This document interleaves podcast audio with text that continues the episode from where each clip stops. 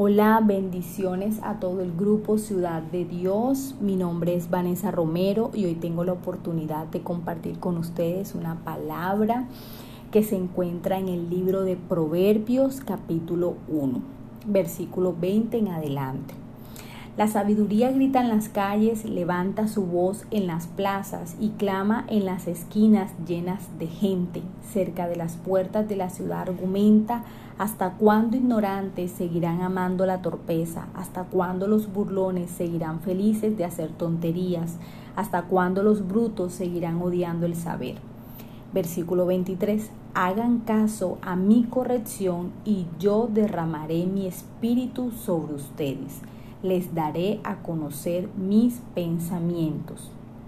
Luego en el versículo 29 dice, porque odiaron el conocimiento, se negaron a respetar al Señor, no quisieron escuchar mis consejos y no hicieron caso a mis correcciones. Así que tendrán que comer del fruto de sus acciones y quedar hartos de sus propias maquinaciones. Los tontos mueren porque se niegan a seguir la sabiduría. Los ricos son felices siguiendo su forma insensata de obrar y eso los destruye. En cambio, el que me obedece vivirá tranquilo, seguro y sin temer ninguna desgracia. Luego, en el capítulo 2 encontramos otro versículo que nos dice en el 4, busca la sabiduría como si fuera plata, como si fuera un tesoro escondido Versículo 5. Entonces aprenderás a respetar al Señor y sabrás lo que es conocer a Dios, porque el Señor es el que da la sabiduría, el conocimiento y la ciencia brotan de sus labios.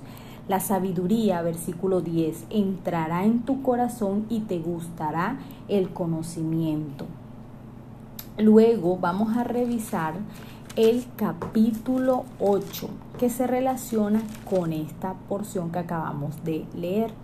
En el capítulo 8 la sabiduría está llamando, la inteligencia se hace oír, se coloca en lo alto de la montaña, a la orilla del cruce de caminos, junto a las puertas de la entrada de la ciudad, a la entrada de las puertas dice a gritos, a ustedes los hombres yo los llamo, dirijo estas palabras a todos los seres humanos. Ustedes los ignorantes aprendan sabiduría y ustedes los brutos aprendan a ser prudentes. Escuchen porque voy a decirle cosas importantes salen de mi boca enseñanzas justas. Luego dice en el versículo 10, busquen mi disciplina, no la plata, o tengan conocimiento en vez de oro. La sabiduría vale más que las perlas, vale más que cualquier cosa que se pueda desear. Versículo 13. El que respeta al Señor rechaza el mal. Yo detesto el orgullo y la arrogancia, los malos caminos y la boca que dice mentiras. Versículo 17. Amo a los que me aman y los que me buscan me encontrarán. También tengo riquezas y honor para dar. Yo doy bienestar y prosperidad. Ese es el versículo 18. Luego en el versículo 22 dice, yo fui lo primero que hice el Señor hace mucho tiempo, antes del comienzo de todo. En el versículo 31 después se se menciona, se sentía muy feliz por el mundo que había creado, se está refiriendo a nuestro creador. Estaba feliz por la humanidad que colocó allí. Versículo 32. Ahora, hijos, escúchenme. Afortunados los que siguen mis caminos. Escuchen mi enseñanza y sean sabios. No le resten importancia. Afortunado el que me escucha, el que se presenta a mi puerta diariamente esperando a la entrada de mi habitación porque el que me encuentra encuentra la vida y se gana la buena voluntad del Señor. Pero el que me rechaza se hace daño a sí mismo. El que me odia ama la muerte. Bendito sea Dios y su palabra. Y realmente, ¿qué vemos aquí? Que necesitamos, como creyentes, como hijos de Dios, necesitamos de la sabiduría del Señor. No la sabiduría divina, necesitamos la sabiduría del Señor.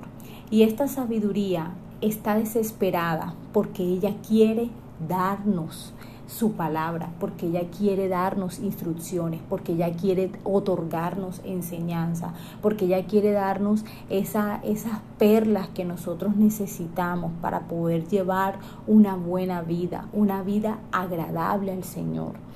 Y para ello necesitamos revisar nuestra relación con el Señor. Necesitamos preguntarnos cómo estamos, cuál es la imagen que yo tengo de Dios, qué, cuál es mi visión, cómo está mi relación con el Señor.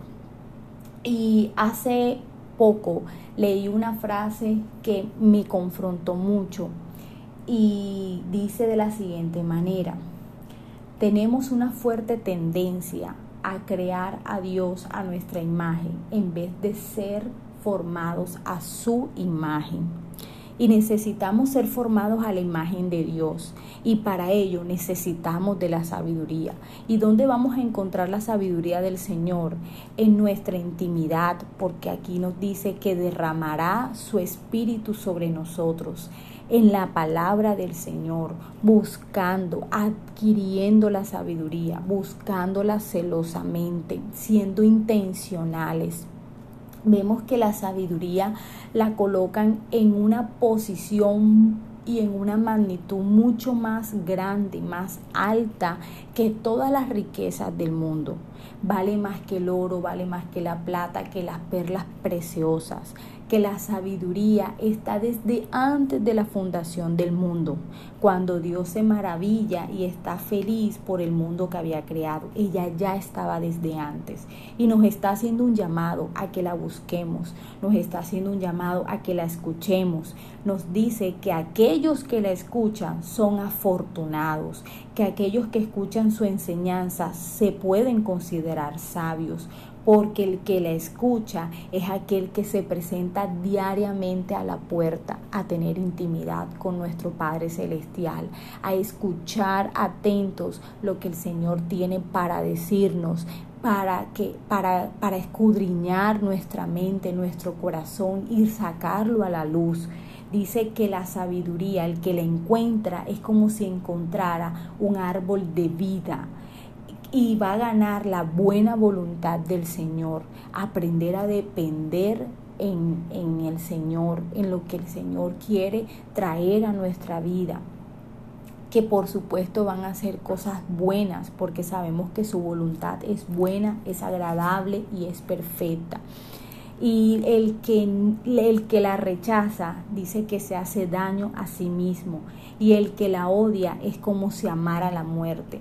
Por eso hoy quiero invitarte a que tú puedas colocarte cara a cara con el Señor, que puedas permitir que el Señor hable a tu vida, hable a tu corazón y puedas pueda haber en ti un deseo enorme eh, por buscar la sabiduría, por querer conocer al Señor más de lo que hasta ahora conoces, porque hay mucho más en Él, lo que Él quiere enseñarnos, lo que Él quiere darnos, la manera en la que nos quiere bendecir. Dice que la sabiduría trae bienestar y trae prosperidad.